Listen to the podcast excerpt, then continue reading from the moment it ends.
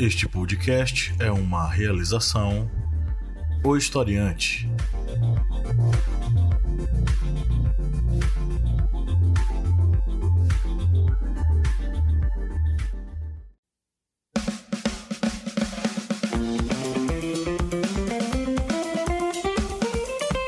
Arretadas. Vozes femininas sobre assuntos sociais.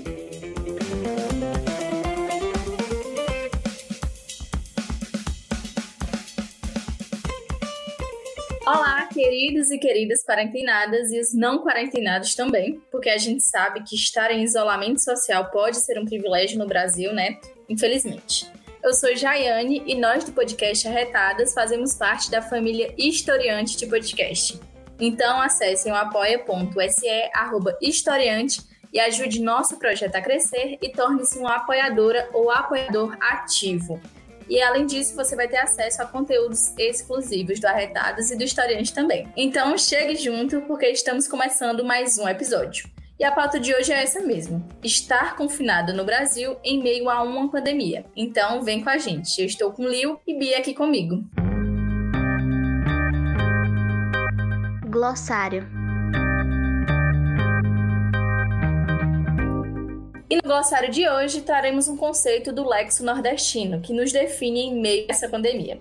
E a palavra é abilobado qualidade daquele que perdeu o juízo. Você pode ir quando alguma pessoa te diz abilolou foi, a gente está querendo dizer que você, enfim, perdeu qualquer sanidade mental que existia.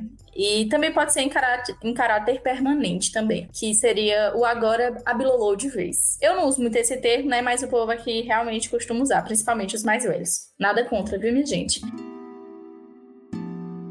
É isso aí.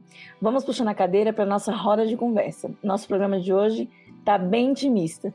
Estamos só as arretadas originais sem convidados, para bater aquele papinho descontraído. Uma conversa tranquila aqui nesse nosso cantinho. Então vamos lá, meninas. Como acompanhar as notícias no Brasil em meio à quarentena? Vocês estão surtando? Não estão? Como é que estamos lidando com isso aqui? Eu acho que tem hora que é melhor né, ignorância. A ignorância às vezes é uma benção, porque, né, Jaiane, me ajuda aí, informação às vezes é, é dolorido. Concordo, Bia. É, minha gente, eu acho que também é uma questão de privilégio, essa questão de ser surtado ou não. Porque quem tá tendo acompanhamento psicológico nesse período, mesmo com esse bombardeio de informação, eu acho que tá, digamos, menos doido da cabeça. Mas, na contramão, né, é, Acho que a maioria tá saturada. Acho que a palavra é essa. Acho que as pessoas estão saturadas. E até quem, enfim, apoia super a quarentena, isolamento social, tá completamente exausto. Eu, por exemplo, não, minha gente, eu tenho um podcast sobre coronavírus, né? Então, imagina eu falo todo dia sobre coronavírus.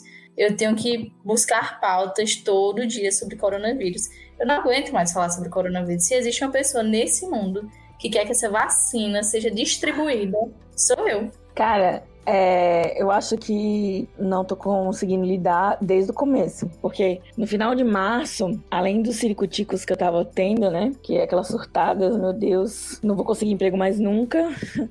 Como é que eu vou trabalhar? Porque a pessoa já tá, entrou na quarentena já desempregada, procurando emprego, né? E aí, lá pro final de março, que foi o mês que iniciou-se, né, a, a quarentena no Brasil, digamos assim, oficialmente, é, eu já tava pirando, cara. Já não queria mais ver notícia, não consigo ouvir o nome do presidente senão eu surto legal. Chega, fico nervosa. Mas assim, eu comecei a fugir da realidade.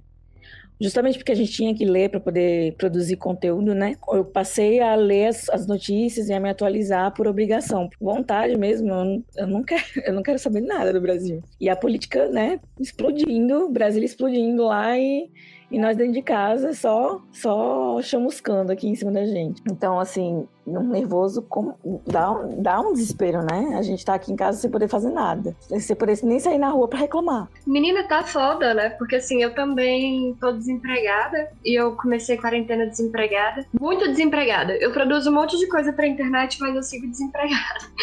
E aí, é meio doido porque você fica nessa de, meu Deus, eu preciso arrumar um emprego, eu preciso concluir a faculdade, eu preciso. Só que eu também preciso apoiar a quarentena, porque se a gente for nessa onda aí do presidente, a gente vai morrer. Eu sou asmática, eu tenho medo de morrer. Não queria morrer agora. Não cairia bem no momento, morrer agora, sabe? É, eu também acho que a morte não lhe cai bem, não. agora não. Também, né, perdi meu estágio no meio da pandemia, acho que foi logo no início. No segundo mês de quarentena, em abril. É, mas por ter apoio familiar, tenho comida e uma, um teto para morar. Agora imagina aí a galera que trabalha a semana inteira, pega ônibus lotado, vamos a Juazeiro, Joafra da vida, e tem Joalina da Joafra, Joalina, e chega fim de semana, meu amor, tu não pode fazer nada. Aí o que é que você vai dizer para esse povo que tá louco com esse tanto de notícia? E no fim de semana não pode fazer nada. Um trabalhador que tá se lascando a semana inteira. Tem isso, né? Assim, eu tô desempregada, mas no privilégio de ter meu pai me sustentando, né? esse privilégio, assim, que eu sei que muita gente não tem. Não tenho filho, né? Então é mais fácil. Imagina quem, quem é chefe de família perder emprego. Aí o bicho pega, né? Não tem opção de ficar em casa esperando o mundo acabar para depois você ter, procurar emprego, né? Já são 13 milhões, né? Na rua. Assim, já vinha de desempregados. Assim, já vinha num, num crescimento, né? Essa estatística aí de desemprego e tal. O país já vinha, né, economicamente se quebrando. O PT quebrou o Brasil, então, desculpa, o Brasil já vinha é. se requebrando. É porque as pessoas falam muito que o isolamento é, escancarou a desigualdade, né? Mas tem muita questão do, do informalismo, né? A quarentena privou também, né? Então, assim, você não pode nem trabalhar nem fazer um bico. Então, é, essa estatística, ela, ela cresceu de um, um pequeno espaço de tempo, né? Então, isso eu acho que é muito mais grave e desesperador pra gente que é jovem, que tá entrando no mercado e não tem expectativa, né? O que aumenta muito aquela questão do, da uberização e do empreendedorismo que não é empreendedorismo, né? É uma questão de extrema necessidade. E aí a pessoa acaba, por exemplo, ah, vou vender um bolo. Então, vender qualquer coisa que a pessoa saiba fazer, né? Vou vender comida, vou vender salgado. E às vezes não era essa a intenção da pessoa. Eu tenho uma amiga que é formada em biomedicina, ela vende bolo. Cara, meu negócio também é de comida, né? Então, assim, faço encomenda e, e agora eu tô tentando produzir, né, mais para poder ter uma renda a mais, né? Porque realmente ficar em casa, inclusive meu esposo, né, ele não perdeu o emprego, né? Mas por conta da, da distância, né, ficar em casa e tudo mais, ele foi perdendo aulas, né? E as faculdades, elas estão quebrando os professores, né? Estão acumulando serviço e diminuindo valores, né, das aulas. A gente tem ainda, né, meu esposo trabalhando, então ajuda, mas eu fico pensando num futuro próximo, né? Tenho medo disso. De repente, os dois ficarem desempregados, que eu já tô. Enfim, é muitos questionamentos, eu vou ficar louca dentro de casa, não aguento mais. Eu acordo pegando na vassoura, eu vou dormindo pegando na vassoura. White people problems aqui. Meu pai, por exemplo, tem um trabalho formal, né? Ele é, tem carteira assinada. Só que ele é idoso, ele já chegou na idade de aposentar. Então ele continuava trabalhando porque ele queria, ele não quer ficar em casa. Ele foi obrigado por causa da quarentena, né? Meu pai é um, uma pessoa muito ativa, ele trabalha desde os 12 anos de idade. Então ficar em casa pra ele é terrível, uma merda, né? O que é diferente de mim, por exemplo. Eu sou de boa de ficar em casa, meu pai não. Diminuíram o salário dele, né? As pessoas que estão no trabalho formal ainda, elas estão tendo essa diminuição de salário, então vão ter que cortar algumas coisas em meio à pandemia. O que às vezes a gente não pode se dar o luxo de cortar. Por exemplo, tem gente que tá tendo que cortar plano de saúde, ou, sei lá, não tem mais dinheiro para fazer farmácia direito. Enfim, é delicado, né? A verdade incontestável é que as pessoas ricas são as únicas pessoas que têm estabilidade financeira no Brasil hoje. Consequentemente, é, deveriam ter, né, mais estabilidade mental por isso. No entanto, são as pessoas que querem, né, quebrar a quarentena aí. Porque assim, a gente tá dentro de casa se informando e ficando doido, também porque a gente tá aí nessa noia de como é que eu vou sobreviver daqui a uns meses, questão financeira, questão de saúde. Mas os ricos aqui do DF, eles estão muito bem. Eles estão fazendo festinha no, no iate. Eu sei que os ricos do Vale do São Francisco também, que eu vi vídeo. A galera no, no iate lá na beira do São Francisco. Então eu acho que eles estão muito bem, sabe? Eles estão muito tranquilos, eles vão ter dinheiro para contratar um home care caso adoeçam e tão pouco se fudendo pra gente que vai depender do SUS, que vai depender do governo. Às vezes não vai ter SUS, então você depende do governo e do judiciário para garantir que você tenha um leito na, na, iniciativa privada. E nem fala em governo, né, gente? Que se a gente for analisar o papel do governo dentro da pandemia é só ladeira abaixo. Mas é exatamente isso que eu não consigo lidar. São essas informações que eu acho que atingem diretamente a gente, principalmente do psicológico, né? Porque a gente já tá dentro de casa desesperado com o que vinha antes. E aí o que tá acontecendo agora é ainda mais desolador, né?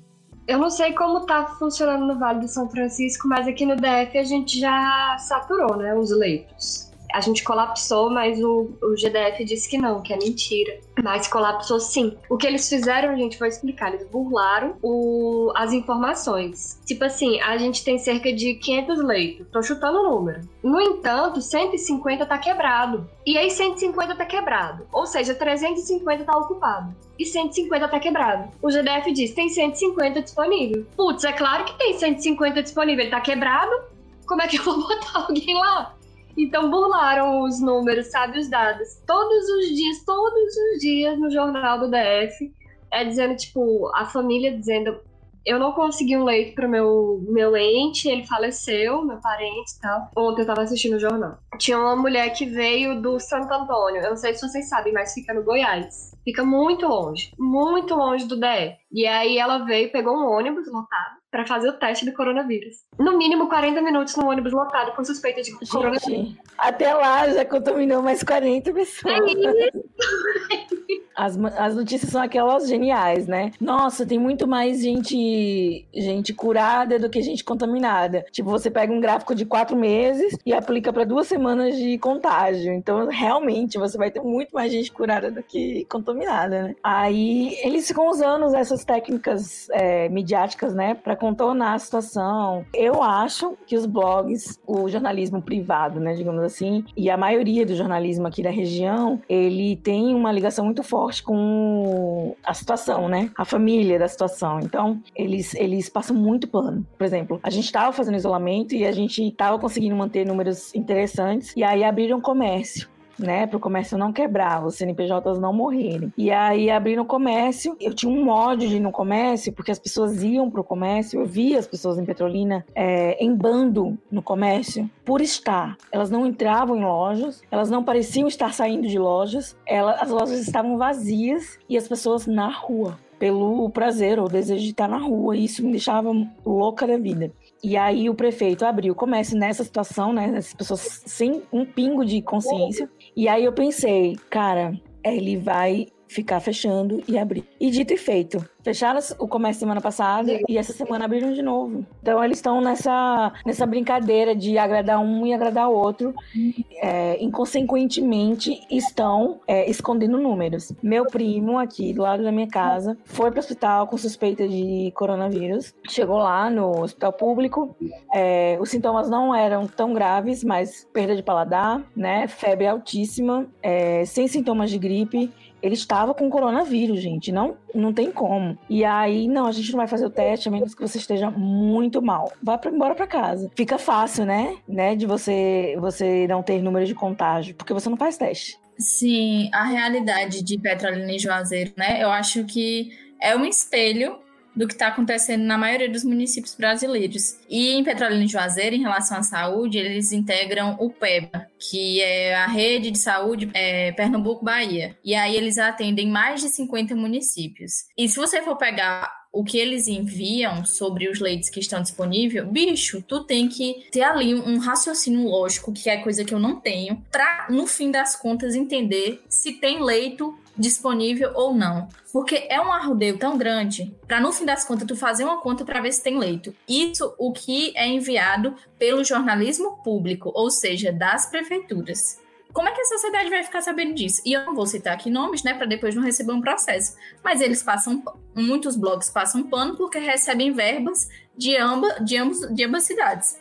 E Juazeiro começou com aquela putaria, né, de dizer que tava tudo ok, porque não fazia testagem em massa. Agora, como tá fazendo, tem dias que tem mais de 100 casos confirmados. E é, é tudo é, pressão do empresariado. Eu posso dizer né, que Petrolina é de direita, uma gestão municipal de direita, e Juazeiro de esquerda. Mas, no meu ponto de vista, o comportamento das duas nessa situação está super, hiper, mega semelhante. Até porque em Juazeiro são anos aí comandando Juazeiro, então eles estão, claro, é, se entregando aos empresários para agora, né, daqui uns meses, conseguir os votos e conseguir os aliados, né, para se manter no poder. E eu fico pensando em relação à comunicação, que eu acho que foi crucial a falta de um jornalismo decente. Porque em Petrolina tem um, um, um jornal local e em Juazeiro não tem. Então, como é que as pessoas vão conseguir se conscientizar saber o que tem, o que tá, o que tá acontecendo de errado. Se, se não tem ninguém para fazer essa denúncia, se não tem, sabe? É um deserto de notícia que acontece em Juazeiro. Já, você pode me tirar essa dúvida, mas eu tenho a impressão de que a mídia da grande massa, a grande mídia, tipo os grandes portais de notícia, porque infelizmente o Brasil tem o monopólio da notícia, ele tem o monopólio da comunicação, tanto que a gente cria essa consciência de massa, né? No início, essa grande mídia, ela estava muito preocupada com o coronavírus, com contágio, parou tudo, tudo, tudo, até é, jornalista fazer programa de casa. Eles estavam super preocupados. Tinha jornal, tipo, o dia inteiro. O dia inteiro falando de coronavírus na televisão. É óbvio que o número de contágio aumentou, é óbvio que o número de mortes aumentou, mas agora tá tudo normal. Eles, tipo, ah, não. O governo disse pra gente que tá tudo normal. Então, assim, só pode estar tá tudo normal. E aí aquela autocrítica, a crítica do jornalismo sobre o, o governador, o prefeito, o presidente, ela fica muito reduzida. Parece que eles cederam também à pressão dos grandes empresários e à pressão do presidente, que a gente sabe que a pressão do presidente influenciou. Sim, completamente.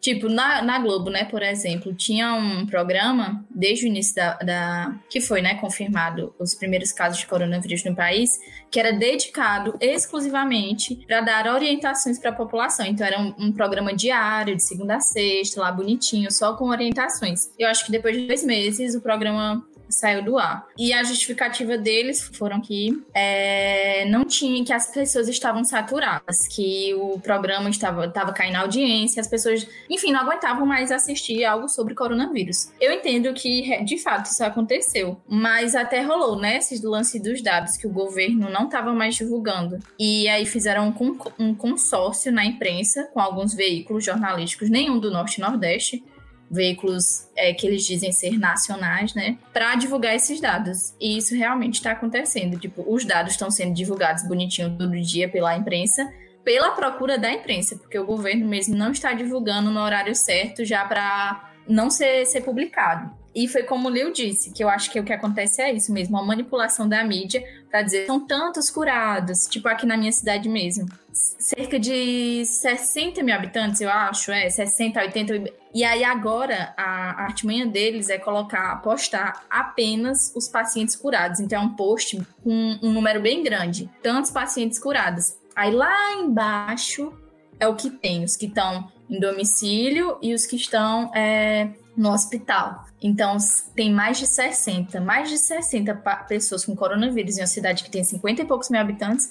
Mas quem é daqui que, que vai atrás disso? Aqui na minha cidade de Tauá não existe jornalismo. E eu acho que o que aconteceu também com os veículos de comunicação é que eles começaram a replicar coisas de Bolsonaro e isso acabou dando mais audiência para ele. Uma coisa que eu tenho aprendido nos últimos meses é isso. Inclusive, eu cheguei a fazer matérias e botando algum áudio de Bolsonaro. Aí minha coordenadora tire. Porque isso alguma pessoa vai escutar e vai replicar o que ele tá dizendo. Agora, se antes todo cuidado é pouco, minha gente, agora ainda mais. É isso, enfim, a gente faz o que pode, né? Mas, infelizmente, é a negligência de informação, porque e se existisse igualdade de informação em uma cidade, pode ter certeza que o povo tá lascado. Não, e a técnica, pelo menos na minha visão, a técnica do, do governo, do, da mídia, é falar sobre os não contaminados. Tipo, ao invés de eles dizerem, gente, tá tendo tal número de contaminados, tal número de mortes, eles estão tipo, atenção, X pessoas não foram contaminadas. E isso é bom demais, porque você aí, ó, não foi contaminado. Muito bom, parabéns. Ao invés de estar tá falando do problema real, né? A gente está comemorando que tem algumas pessoas não morrendo.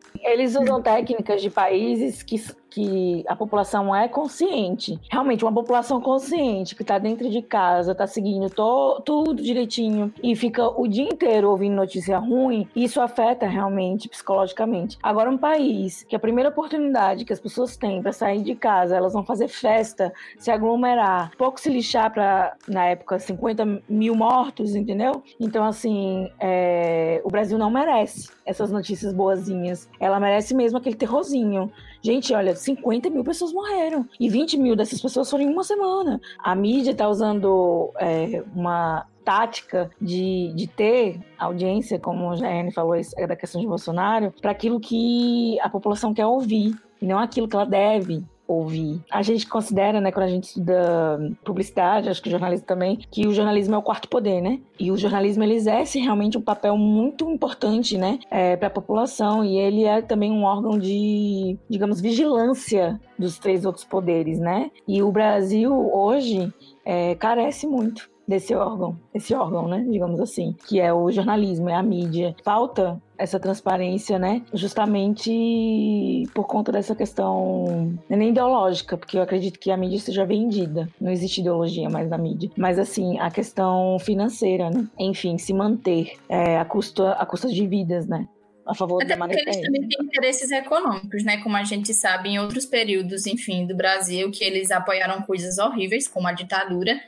e que hoje a gente olha assim e não acredita que, que eles conseguiram apoiar aquilo. E hoje, amanhã a gente pode enxergar o hoje, né, e ver que eles também apoiaram claramente isso. Agora, o que está indo na frente são jornali o jornalismo independente. Então, quem consegue ter acesso a esse tipo de conteúdo está conseguindo se, se informar, digamos, entre aspas, de maneira saudável. Mas quem não tem acesso a isso, sabe? É complicado, é muito complicado. É, é, porque eu vejo pelo lado, pelo lado político e sociológico da parada. Mas eu enxergo que funciona mais ou menos assim existe um monopólio da comunicação dentro do Brasil. Concessão pública é só feito para gente rica. Se você for olhar as concessões públicas de TV e rádio, é tudo na mão de poucas pessoas. E é uma coisa que acontece há anos, né, já? Tipo, há anos que é, são os mesmos. Tipo, deve ter dois ou três grandes meios de comunicação que tem esse monopólio. Do... Três é exagero, é dois, no máximo. E eles que criam as notícias. Então, tipo, eles tanto criam que eles podem falar que uma notícia é verdadeira sem ela ser, e aí depois vai todo mundo estar tá replicando e acreditando nisso, entendeu?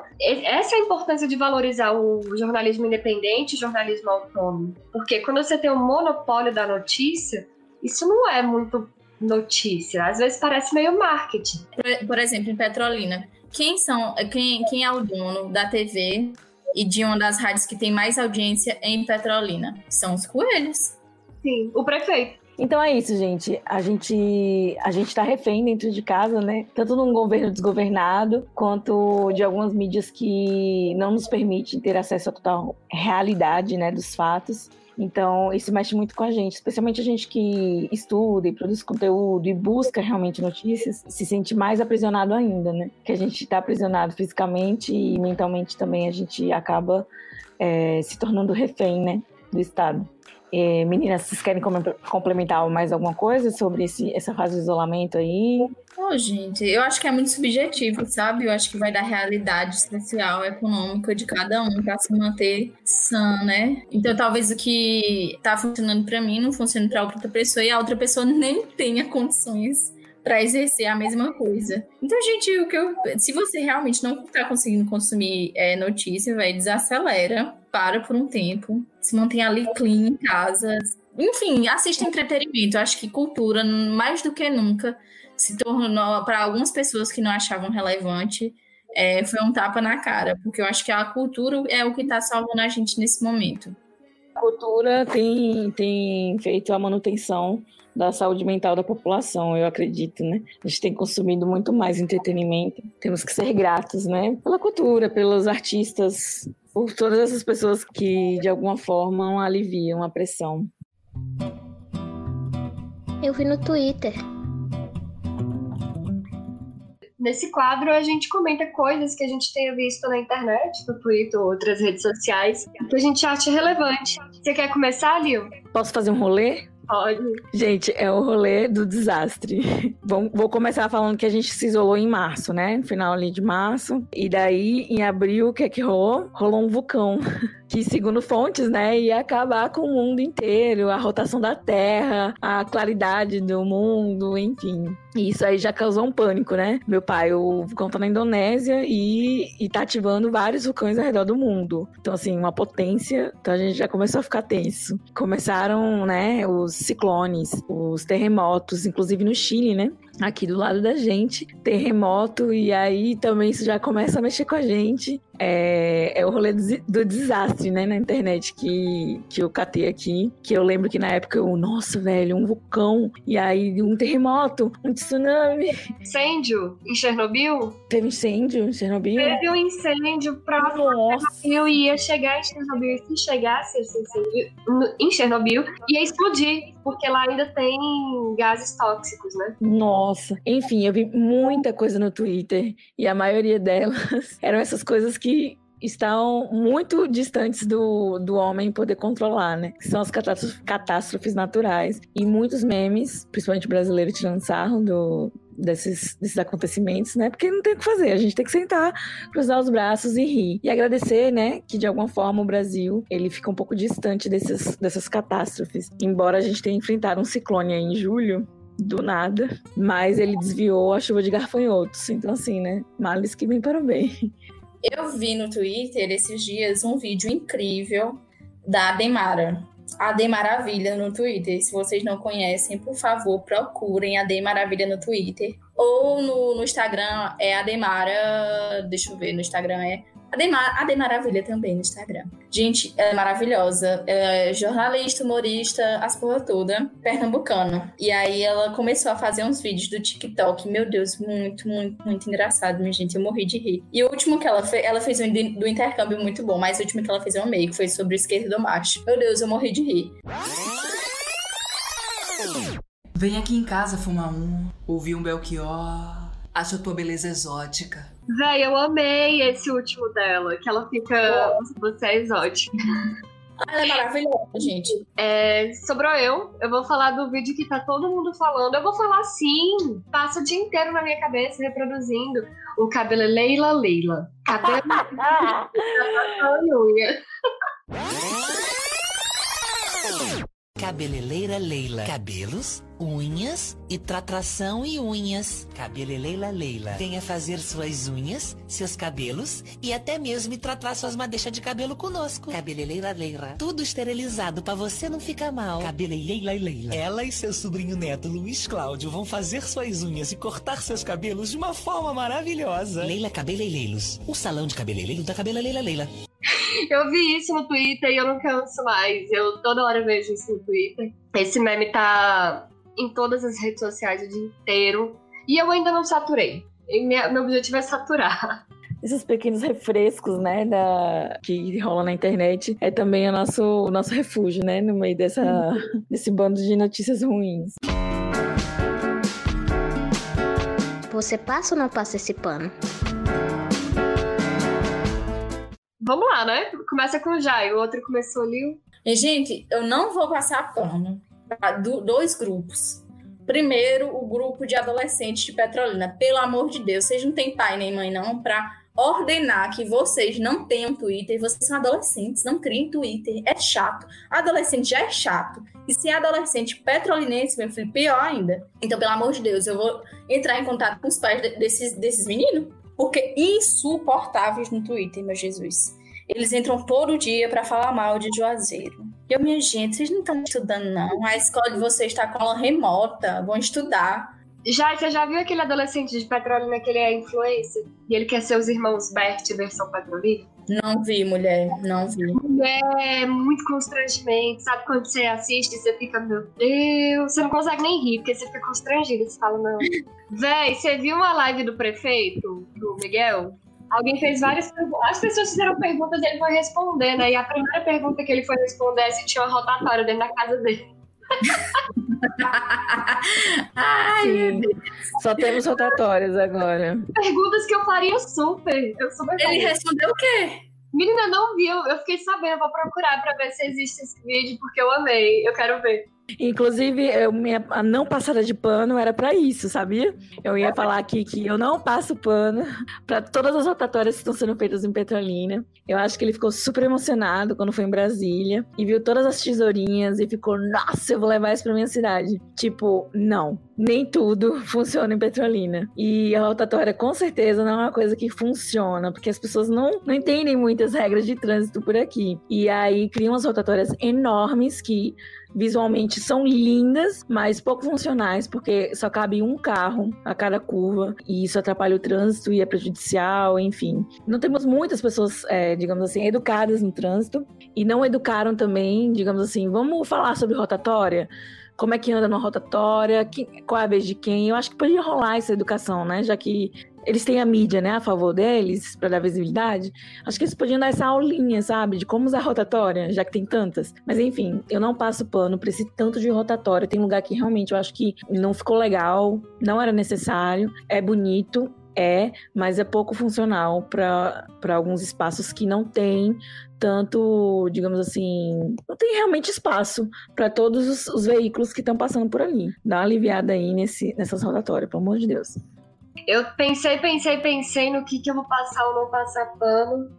E aí eu vou passar pano pra arroba Letícia Let Parks. Letícia Parks. Ela é uma ativista negra. Ela é do Rio de Janeiro, se não me engano. Ela é daqui de Brasília, gente, é isso. Ela tava pautando algumas questões importantes sobre gênero, é, sexualidade, raça. Ela entrou numa treta com a Djamila Ribeiro e a Djamila Ribeiro tá processando ela. E, tipo, nem tem muito porquê, sabe? Foi só porque ela falou que a Djamila não fez o recorte certo. Enfim, é um debate super acadêmico. Vocês conseguem entender isso? Que, tipo, é uma coisa que deveria estar sendo debatida num artigo e vai ser rebatida no artigo, e aí a Djamila envolveu a justiça. E aí eu queria passar pano pra Letícia, coitada, que vai ter que pagar um advogado caríssimo para lidar com isso.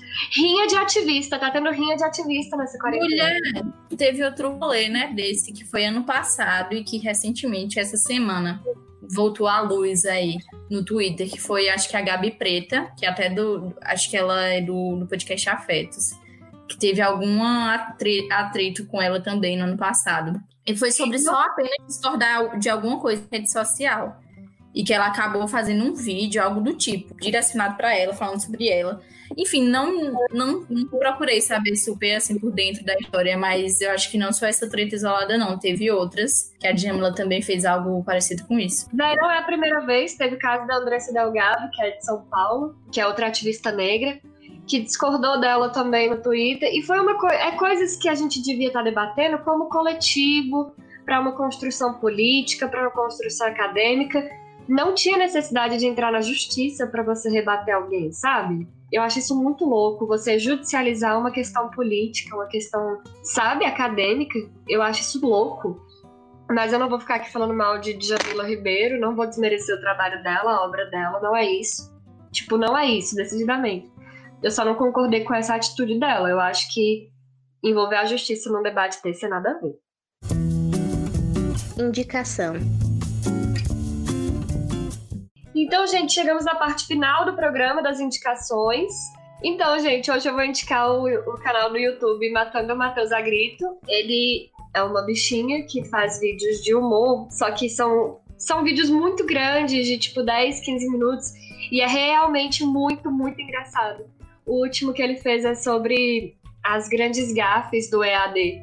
Então ele mostra os vídeos da galera que tá, tipo, dando aula e passa o marido atrás só de cueca. Enfim, essas situações que a gente tá tendo, né? Que nem acabou de acontecer aqui em casa. Enfim, é maravilhoso. Ele é muito, muito engraçado. Eu amei. É um, um, um novo lazer para mim. Porque eu tava surtando ontem, me salvou. Vamos aproveitar que a gente tá consumindo bastante coisa de entretenimento, né? É, eu vou indicar Netflix. gente, eu estive mergulhada em séries coreanas. E aí dei uma pausa agora e voltei pros meus animes. E eu amo especialmente o estúdio Ghibli, perdão, o estúdio Ghibli. E eu vou indicar isso, que vocês entrem lá no Netflix e digite Estúdio Ghibli, é G-H-I-B-L-I, é, e escolham um anime, porque eles têm cada anime lindo, fofinho e pra distrair, gente, deixar a mente leve é perfeito. E o Estúdio Ghibli, né, tem aí foi fã de TV Cultura, né? É, teve acesso a alguns animes que eram disponíveis. Faz parte da minha infância, né? Por isso que eu, eu tô indicando aqui. Serve pra qualquer idade, sabe? Eu assistia de uma forma e hoje assisto de outra. Tem outras perspectivas sobre o mesmo anime. O Cemitério de Vagalume é dele? Sabe que eu não sei? Esse filme é muito triste, acabou com minha vida. Eu choro todo dia. Ah!